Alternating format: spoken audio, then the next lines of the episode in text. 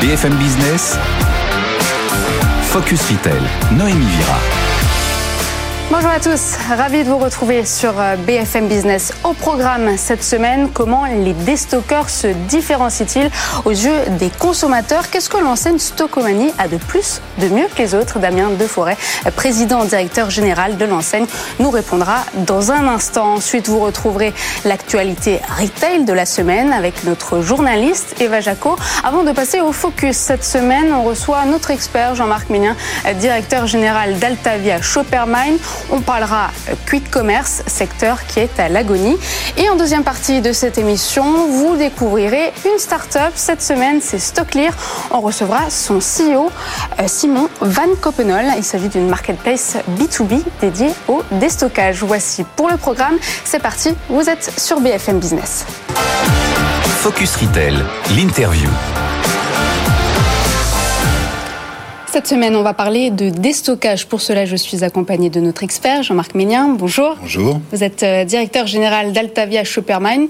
Et notre euh, invité cette semaine, c'est Damien Deforêt. Bonjour. Bonjour. Vous êtes euh, président directeur général de Stockomanie. Bienvenue sur notre plateau. Stockomanie, c'est une chaîne de magasins de déstockage de marque créée en 1961, reprise par le family office de Mouez, Alexandre Zouari, tout comme Maxi Bazar.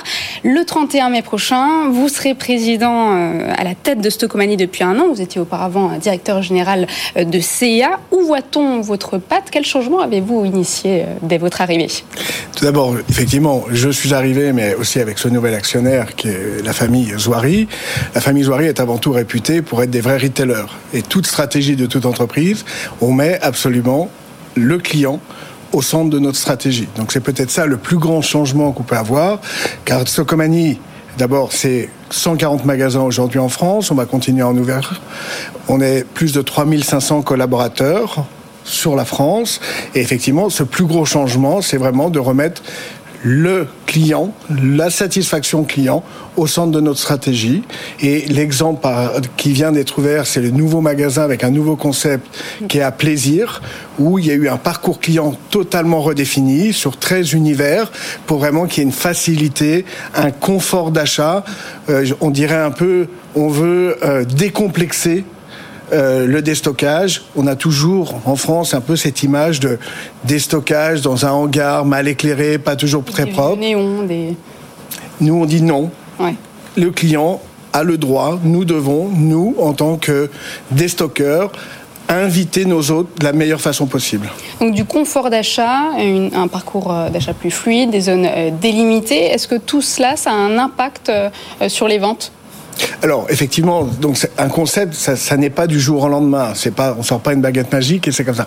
Donc effectivement, on a créé ce concept durant l'été dernier. On a fait des tests depuis le mois de septembre. Ça a nécessité des évolutions parce qu'on veut aussi que ça soit bien sûr un concept général. Euh, J'ai envie de dire l'ADN de l'entreprise qui est important qu'il soit le même à l'avenir dans tous les magasins.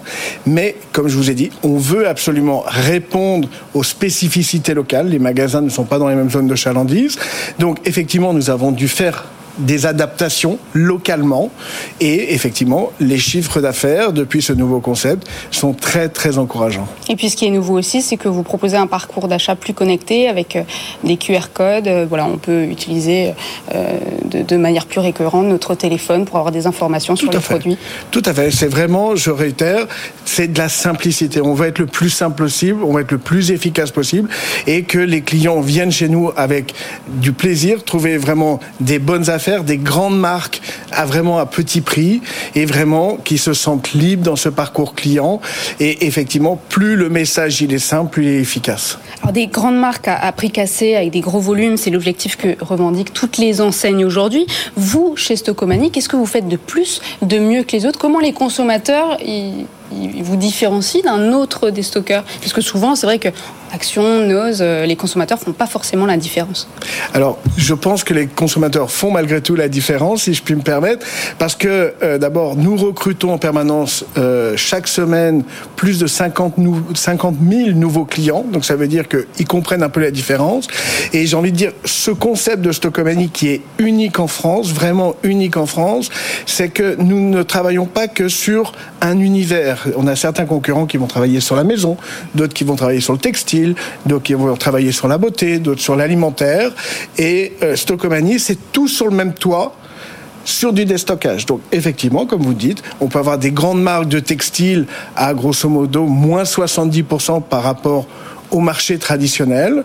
Et par exemple, sur l'hygiène ou sur l'alimentaire, nous sommes de l'ordre de moins 50% par rapport à la grande distribution, ainsi que sur les jouets etc. Donc c'est vraiment tout sur le même toit et parce que euh, on, on veut essayer toujours de simplifier la vie de nos consommateurs et de nos clients.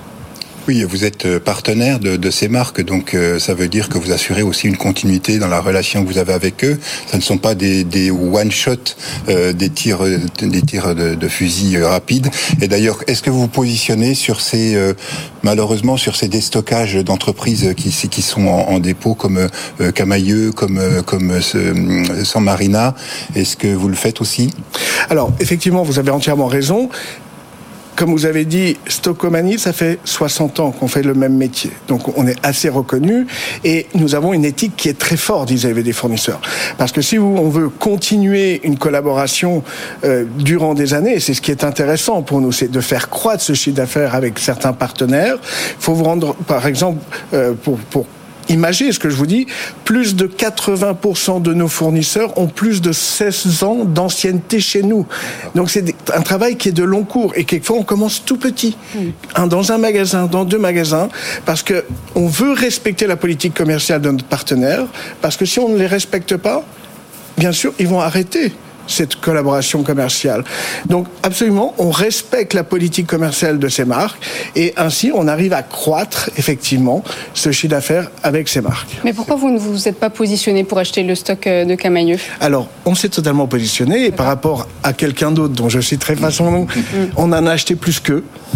Ok, euh, eux ils ont euh, voulu faire de la publicité en disant ils ont acheté 2 millions de pièces, nous on en a acheté 3 millions 400 000 et nous en plus on a acheté la nouvelle collection, c'est-à-dire que pour nos consommateurs c'était des produits qui étaient encore en entrepôt chez Camailleux, mais qui étaient du printemps-été 2023. Ce qui était, on a acheté un produit qui est très propre, j'ai envie de dire, et qui est prêt à l'usage et qui est prêt à, euh, à la commercialisation.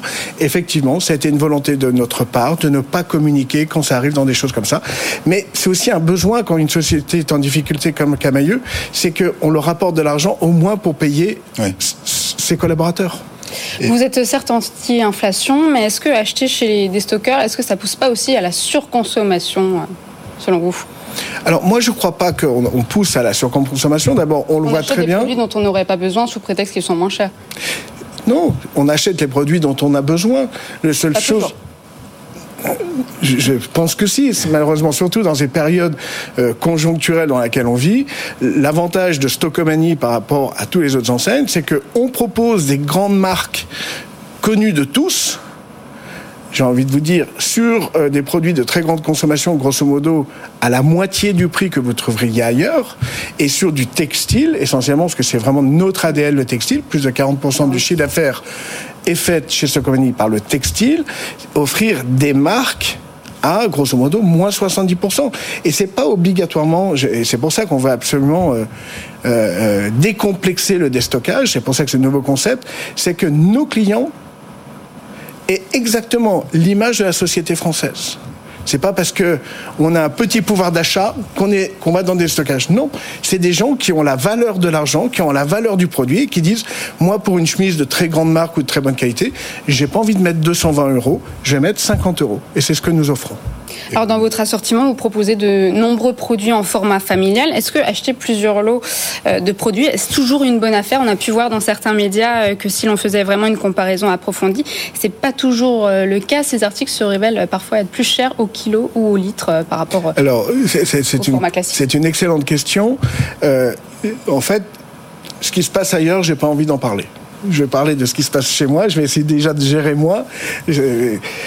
Nous, on a sur des produits qui sont comparables, avec des marques qui sont comparables, on fait des relevés concurrence en permanence. Effectivement, vous avez tout à fait raison, du fait de notre métier qui est du déstockage, on peut avoir des conditionnements différents. Hmm. Euh, votre shampoing chez vous, vous l'achetez en 250 millilitres. Chez nous, il sera peut-être en 700 millilitres. Vous avez un produit d'appel, le Sanex, je crois, qui est à 550. Euh, enfin. c'est ça, effectivement, et qui est grosso modo 70% moins cher que la concurrence. C'est un, 700, 750 millilitres de Sanex à 3,99 euros, alors que la concurrence est à 7 euros. D'accord? Mais en, dehors de ça, ce que, ce que je vous dire, c'est que ça ne suffit pas le prix facial. Ce qu'il faut se dire, c'est qu'il faut avoir une unité de mesure qui est grosso qui est très simple. C'est soit le litrage, soit le kilo combien c'est au kilo. Et c'est là-dessus absolument que nous avons ce devoir-là d'être moins cher. Et ce qui est intéressant chez Stockomanie, c'est pas obligatoirement des petits prix. C'est pas nous, c'est combien j'économise lorsque je vais chez Stockomanie vendre des cotons-tiges à 0,99 ou à 0,89, le consommateur ne va pas venir pour 10 centimes. Par contre, quand j'achète une chemise qui vaut 210 euros et que je vends chez Socomini à 50 euros, le client a fait un gain de 160 euros. Et c'est ça qui est vraiment intéressant d'aller dans du déstockage. Hmm. Vous avez une notion qui est très intéressante, c'est qu'en fait, vous dites qu'il y a des prix qui font venir, mais il y a des prix qui peuvent faire partir aussi. C'est-à-dire, même si on est dans un cadre, euh, je vais l'acheter moins cher que, euh, il y a des seuils psychologiques, ou alors qu'est-ce qui peut faire partir euh, euh, un client parce qu'il a un problème sur un prix Stockomanie est un déstockeur. Un déstockeur, c'est le prix. C'est une condition de base. C'est pas parce que vous avez le prix que vous allez faire venir obligatoirement les gens. Par contre, si vous n'avez pas le prix, vous allez les faire partir. Et ça, c'est normal. Et ça nous est arrivé, je vais vous dire, du fait de l'inflation qu'on a eue ces derniers temps. On a eu des produits qu'on vendait depuis des années à 1,99€. Du fait de la pression que nous avons eue, nous les avons montés à 2,04. Les ventes se sont divisées par 4 du jour au lendemain. D'accord? Donc ça veut dire que nous, en tant que discounters, en tant que déstockeurs, nous avons une sensibilité au prix quotidienne. Sinon, nous sortons naturellement du marché, car le meilleur arbitre, c'est notre consommateur. D'où l'importance euh, du confort d'achat aussi euh, chez les stockers. Merci beaucoup euh, Damien Deforêt. Je rappelle, vous êtes président directeur général, général de Stockomanie qui a réalisé 800 millions d'euros de chiffre d'affaires en 2022. On passe tout de suite au journal du retail avec Eva Jacou. Focus Retail, le journal du retail. On passe au journal du retail avec Eva Jaco. Bonjour Eva. Bonjour Noémie. Après l'acquisition euh, de GoSport par Intersport, c'est au tour euh, de courir, d'être dans le viseur du groupe britannique JD Sport et des négociations exclusives ont débuté euh, cette semaine. Oui, c'est la deuxième fois en quatre ans que JD Sport tente de racheter courir. Cette fois, il met 520 millions d'euros sur la table. C'est presque moitié plus que ce que le fonds Equiston avait proposé à GoSport pour acheter l'enseigne en 2018. Fondé en 1980, Courir est leader du secteur des vêtements et des baskets de sport en France. Il compte 313 points de vente dans 6 pays européens, euh, dont 191 magasins dans l'Hexagone. De son côté, le géant britannique JD Sport compte lui 3400 magasins en Europe et en Amérique du Nord. En février, son patron, Régis Schultz, avait défini ses plans euh, d'expansion, euh, soit ouvrir 1750 points de vente d'ici à 5 ans. Le rachat de Courir lui permettrait donc de renforcer sa présence en Europe et de développer de nouveaux concepts comme des magasins axés sur la mode et sur la clientèle féminine. Et c'est enfin officiel, l'enseigne Lidl se lance en ligne. Oui, Lidl lance son site de e-commerce en France. Ce sera le 23 mai prochain. Euh, Lidl est déjà présent en ligne dans d'autres pays européens, notamment en Belgique, en Espagne ou encore en Pologne. Alors ce site de e-commerce devrait concerner le non-alimentaire. L'an dernier, Lidl Digital a d'ailleurs réalisé 1,1 milliard d'euros de chiffre d'affaires. Alors rendez-vous le 23 mai prochain. Mm-hmm. Et on passe à une actualité d'un autre distributeur, Carrefour, qui arrive pour la première fois en Israël. C'est le premier distributeur étranger à s'implanter dans le pays. Oui, Carrefour inaugure 50 magasins en franchise avec le groupe israélien Electra Consumer Product et sa filiale euh, Yonot Bitan, située dans l'agglomération de Tel Aviv. Euh, ces magasins devraient proposer euh, des prix alimentaires plus bas dans un pays où ces derniers flambent. D'ailleurs, en 2021, le magazine The Economist avait classé Tel Aviv comme la ville la plus chère du monde. Carrefour va ici euh, développer sa gamme euh, de produits cachers. Israël est le 52e euh, pays où s'implante le distributeur français. On écoute Alexandre Bompard lors de la cérémonie d'inauguration d'un supermarché situé à Ra'anana dans la banlieue de Tel Aviv. C'est un jour important. Nous opérons déjà dans presque 50 pays, avec 15 000 magasins et 500 000 employés, mais il manquait un pays, un pays ami. Ce pays, c'était Israël. C'est le début d'une nouvelle aventure pour nous et nous savons que les attentes sont élevées. Nous tâcherons d'être à la hauteur. Alors Carrefour devrait compter 80 euh, à 100 succursales euh, d'ici à la fin de l'année dans le pays. Et autre actualité, le numéro 1 de la revente de sneakers, We The New, lève 20 millions d'euros. Oui, et c'est la seconde levée de fonds de la marque en deux ans, portée par l'engouement des Français euh, pour les baskets rares. With New est devenu le leader de ce secteur en France, un marché qui a explosé ces dernières années et qui pèse à échelle mondiale une dizaine de milliards de dollars. With New double sa croissance d'année en année et vient de passer le cap des 100 millions d'euros de volume d'affaires. La plateforme s'appuie sur un réseau de 100 000 revendeurs en Europe. Alors ces nouveaux financements, eh bien, ils vont permettre à la marque de perfectionner ses outils technologiques et sa chaîne logistique. Et également, euh, WizNew travaille sur euh, une intelligence artificielle pour automatiser le sourcing de ses produits. La, plateforme ambitionne également euh, de conquérir le marché européen. Merci beaucoup Eva Jaco, on vous retrouve euh, la semaine prochaine. On passe tout de suite au focus avec notre expert. Focus Retail, le focus. Et on retrouve notre expert euh, Jean-Marc Ménien, directeur euh, général d'Altavia Shopperman. Ils ont connu des débuts tonitruants. Les acteurs du quick commerce sont désormais à l'agonie.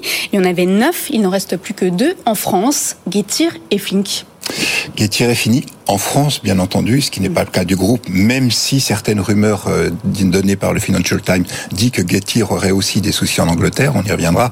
Mais euh, clairement, c'est euh, une loi scientifique. Plus les choses montent rapidement, plus elles redescendent facilement et très rapidement. Je dois dire que là, pour le le, le quick commerce, c'est quand même une, chute très brutale que personne n'attendait. On sait qu'il faut un certain temps pour que des des, des, des services spécifiques dans le commerce montent, on va dire euh, auprès des foyers. Euh, là, il faut bien reconnaître qu'on a plus l'action d'une bulle spéculative qui s'est installée sur un besoin qu'on pensait être très important, c'est-à-dire la livraison en 15 minutes euh, des foyers. voilà. Mais ce phénomène-là, finalement, a été énormément exacerbé pendant la période de pandémie, pendant le fait que les gens étaient confinés chez eux. Et donc, on a pu croire à un moment que ce qui se passait pendant la pandémie, c'est-à-dire qu'il y a eu une, une forte demande, ça a représenté jusqu'à peu près 10% des, des, ventes en ligne, eh bien, s'est complètement écroulé. Et derrière, bien entendu, je vous laisse imaginer les, dégâts euh, que ça peut faire tant sociaux que économiques. Alors, est-ce qu'un marché existe? Pour moi, personnellement, je pense qu'il n'existe pas parce que le consommateur a toujours un doute quand c'est rapide. La qualité peut en, en, en, dépendre. C'est-à-dire qu'on sait très bien que euh, d'abord c'était des dark stores. Alors la mm. législation en France, il ne plaise pas à tout le monde. Hein. En concurrence des, des, des, commerces de proximité, des droits sociaux. Il y a une loi en France euh, qui est qui, qui est tombée et donc effectivement il ne faut pas confondre euh, euh, commerce et entrepôt en centre-ville.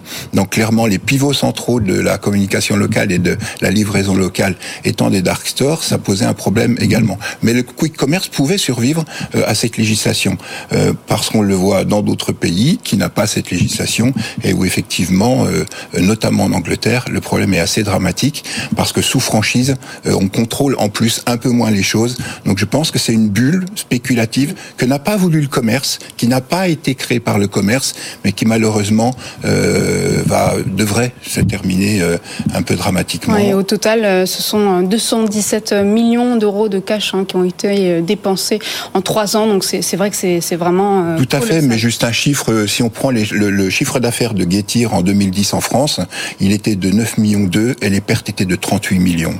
Donc il est clair que c'est pas des schémas économiques qui peuvent continuer longtemps. Merci beaucoup, Jean-Marc. Dans un instant, on passe à la start-up et on revient au déstockage avec une marketplace professionnelle dédiée au déstockage. Focus Retail, le pitch. La start-up cette semaine, c'est Stocklear, une marketplace B2B dédiée au déstockage non alimentaire. On accueille euh, son CEO, Simon Van Kopenol. Bonjour. Euh, vous êtes euh, donc CEO de cette start-up créée en 2019. Votre objectif, c'est de distribuer les marchandises que les enseignes n'ont pas réussi à écouler. D'où proviennent exactement ces invendus? Alors, on est une marketplace, ça veut dire que d'un côté on a des vendeurs, de l'autre on a des acheteurs. Ces vendeurs vont être principalement des retailers. On va être capable de traiter, et c'est un de nos bénéfices principaux, l'ensemble des qualités de produits de ces retailers. Ça va du neuf avec emballage d'origine, donc ça va être des surstocks qui viennent d'entrepôts, qui viennent de magasins, jusqu'aux produits non fonctionnels, qui vont être des produits ben, qui vont être des retours des clients, ou qui vont être des produits qui ne vont pas avoir pu être réparés. Donc c'est une sorte d'enchère inversée. Est-ce que vous pouvez nous donner des exemples d'enseignes avec lesquelles euh, vous travaillez? Est-ce que ce sont plutôt des enseignes européennes, plutôt françaises? Aujourd'hui, on est présent en France et au Benelux. Les principales enseignes avec qu'on travaille, c'est par exemple Leroy Merlin, Noroto, Krefel en Belgique, Coolblue aux Pays-Bas. Ça, ce sont vraiment nos fers de lance. Et ces retailers-là, eh bien, postent sur la plateforme StockLear ces produits aux enchères qui vendent à la palette, au demi-camion, au camion, à des acheteurs un peu partout en Europe. Les entreprises, elles ne seront bientôt plus autorisées à détruire leur stock non alimentaire, comme le prévoit la loi anti-gaspillage pour l'économie circulaire. C'est une loi qui sera effective au plus tard à partir du 23 décembre 2023. Donc les entreprises, elles vont devoir repenser la gestion de leur stock. C'est une aubaine pour votre activité, mais vous risquiez aussi de vous retrouver avec euh, plus de vendeurs euh, que d'acheteurs. Qu'est-ce que vous, vous ferez si maintenant vous vous retrouvez avec des invendus euh, sur les bras? Eh bien, ça c'est tout d'abord un vrai bénéfice qu'on apporte aux retailers, c'est qu'on leur permet d'avoir zéro produit jeté, 100% de circularité pour l'ensemble de leurs produits. Ça, c'est extrêmement important pour ces retailers-là parce que ça leur permet bien de répondre à la problématique de la loi AGEC, qui est non seulement de ne pas détruire des invendus non alimentaires, mais de pouvoir traiter l'ensemble du cycle de vie des produits jusqu'aux produits non fonctionnels. Et ça, on est les seuls à capables de pouvoir faire ça en B2B. Euh, Quelle est la part euh, acheteur-vendeur aujourd'hui de votre site? Alors, on est une marketplace qui est très fragmentée côté acheteur. Donc, on a plus de 12 500 acheteurs. Et on est très focus, très concentré. On a une centaine de vendeurs euh, qui sont des retailers qui sont présents au Benelux, en France, et on s'ouvre aujourd'hui à l'Allemagne. Acceptez-vous tous les invendus non alimentaires? Est-ce qu'il y a des produits que vous n'acceptez pas? Quels sont les secteurs d'activité que vous privilégiez? Alors les secteurs dans lesquels on est très fort aujourd'hui, euh, ça va être le non alimentaire de manière générale, avec un focus sur le do-it-yourself, donc le bricolage des enseignes comme le Merlin par exemple, et euh, également du petit électro, du gros électroménager. Euh, on est très fort en jouets aussi, et donc après on peut, on est capable de traiter, on a une audience qui est capable de traiter les autres verticales, mais notre principal focus ce sont celles-là. Est-ce que vous pouvez nous donner un exemple concret? Un exemple concret, euh, c'est une très bonne question. Vous avez travaillé avec euh, Rue du Commerce, par exemple? Oui, oui, rue du commerce, c'est bien euh, euh, rue du commerce pour trouver une seconde vie pour ses produits. Donc, euh, qui avait l'habitude de travailler avec des traders sur ses produits, qui va travailler avec une, deux ou trois entreprises. Ça, c'est le deuxième bénéfice de StockClear, c'est qu'on va être capable de leur permettre d'avoir un cash recovery beaucoup plus important que ce qu'ils ont dans la distribution traditionnelle avec leurs traders traditionnels. Et donc, avec rue du commerce, eh bien, ils nous ont confié ces produits pour les vendre sur notre marketplace. Ils les ont vendus à des acheteurs. On a une audience de plus de 12 500 acheteurs versus deux ou trois traders avec lesquels ils avaient l'habitude de travailler. Et donc le cash recovery, ce qu'on appelle nous donc le cash qu'ils vont toucher, a été jusqu'à trois fois plus important que ce qu'ils fait, ce qu'ils faisaient traditionnellement. Donc pour les... peut avoir un ordre de montant pour ces enchères? Euh, Un ordre de montant, ben, notre panier moyen est à 3000 euros mhm. euh, et on a des enchères qui vont entre 1500 et 75 000 euros. 75 000 euros pour quel type Quel type de produit? eh ben, Ça peut être des produits électroménagers, petits, gros, de l'informatique. Ça dépend vraiment de la verticale. Mais euh, on sait qu'avec le, on va dire le coup de frein économique euh, qu'on a connu en France, les magasins ou les marques se retrouvent en surstock. Donc est-ce que c'est pas un peu gonflé en ce moment? Est-ce que ce sera toujours aussi durable? Ou est-ce que ça a été particulièrement vrai pendant cette période qui a été un peu déstabilisée et donc qui a généré des stocks à, à écouler et Bien évidemment. Alors, il y a vraiment, nous, on dessine le, paysage avec neuf qualités de produits. Et donc, cette problématique-là, du problématique du surstock, n'est qu'une de ces neuf qualités. Ce qu'on est capable de traiter également, et qui est un gros flux de produits sur notre marketplace, ce sont les retours clients qui ne sont pas destinés à être remis en stock par ces retailers. Et ça, c'est très important pour nous. Et donc, comme le e-commerce croît, malgré le petit passage à vide qu'il y a pour l'instant, eh bien, euh, le volume de retours clients croît lui aussi. Également. La start-up, elle est hébergée à Eura Technologies, à Roubaix, dans les anciens euh, locaux de la Redoute. Alors, on vient de déménager. Ah, vous venez de déménager On vient de déménager, mais Eura Technologies était un super tremplin pour nous. On était en face des Trois Suisses, exactement. D'accord. C'est là qu'est situé votre entrepôt Alors, nous, on ne possède pas d'entrepôt en propre. Mhm. Euh, on a des partenaires euh, logistiques avec lesquels on travaille, un peu partout en France, en Belgique et aux Pays-Bas. mais donc, nos bureaux et notre siège social est à Villeneuve d'Ascq, qui est juste à côté de Lille, dans le nord. Est-ce que votre système d'enchères inversé, vous avez trouvé aujourd'hui un modèle économiquement viable euh, quatre ans après la création de votre start-up? Oui, tout à fait. Preuve en est, euh, on vient de réaliser, euh, on avait réalisé en 2020 pendant le, premier confinement une première levée de fonds, et là, on vient d'en réaliser une deuxième euh, fin de l'année 2022. Et donc, bah, les investisseurs qui nous accompagnent croient fortement en notre, notre business model et en notre capacité de capter des parts de marché sur ce marché qui est gigantesque. Voilà, donc la startup Stocklear, affaire à suivre. Merci beaucoup Simon Van Coppenol. Décidément, j'ai du mal avec votre nom. Mon excuse. On passe tout de suite aux chiffres de la semaine. Focus Retail, le chiffre de la semaine. Elles prennent souvent la forme de bacs remplis en produits en tout genre. De plus en plus de Français sont adeptes de chasse au trésor, des surprises qu'ils retrouvent dans des magasins de discount. Eh bien oui, le baromètre de la valeur Shopper 2022 nous fait apparaître une, une bonne surprise.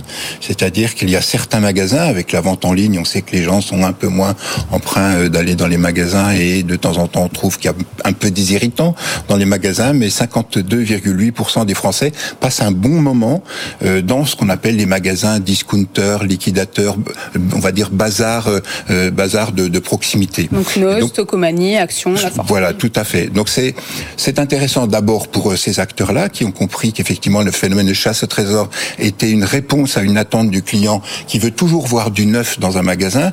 Donc je dirais que c'est aussi une leçon à tirer pour les distributeurs historiques.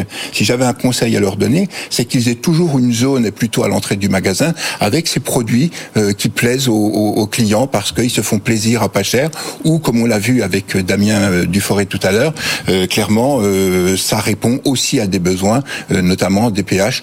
Donc je trouve que c'est, dans, on est souvent euh, pessimiste sur euh, l'avenir du magasin. On voit en ce moment que ça n'est pas vrai et qu'on peut vraiment euh, provoquer du plaisir et du bonheur et de l'émotion à des clients qui en ont bien besoin par rapport à la crise. Ouais, donc les discounters qui réussissent à remettre de la gaieté et du réconfort dans les achats. Oui, tout à fait. Et redonner de la réassurance aussi aux consommateurs. Merci beaucoup Jean-Marc Ménien. Je rappelle que vous êtes directeur général d'Altavia Shoppermite. C'est la fin de cette émission. Merci de l'avoir suivi. Vous pourrez la retrouver sur l'application et le site BFM Business en avant-première euh, dès jeudi ou vendredi. Quant à moi, je vous retrouve euh, lundi dans Good Morning Business. Focus Retail, la distribution de demain s'invente aujourd'hui.